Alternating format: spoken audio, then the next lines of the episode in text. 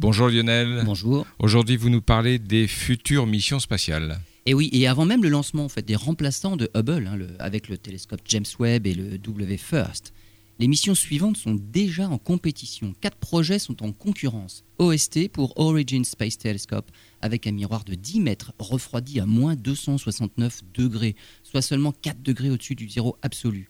Il doit étudier les parties les plus éloignées de l'univers dans l'infrarouge lointain, avec des instruments eux-mêmes refroidis à seulement 5 centièmes de degré au-dessus du zéro absolu.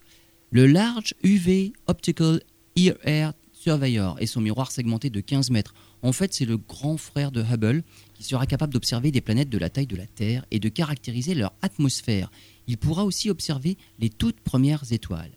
HABEX pour Habitable Exoplanet Imaging Mission pour la recherche de signes d'habitabilité sur les exoplanètes. Il sera à la recherche de l'oxygène et de la vapeur d'eau. Pour bloquer la lumière parasite de l'étoile par rapport à ces planètes, il est prévu qu'il soit dans l'espace avec un autre satellite qu'on appelle le Star Shield.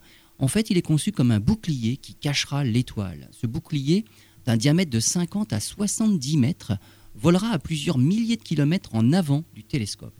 Et le quatrième projet, Lynx, un télescope spécialisé dans les rayons X, l'astronomie des très hautes énergies. Son objectif principal, les trous noirs des toutes premières galaxies.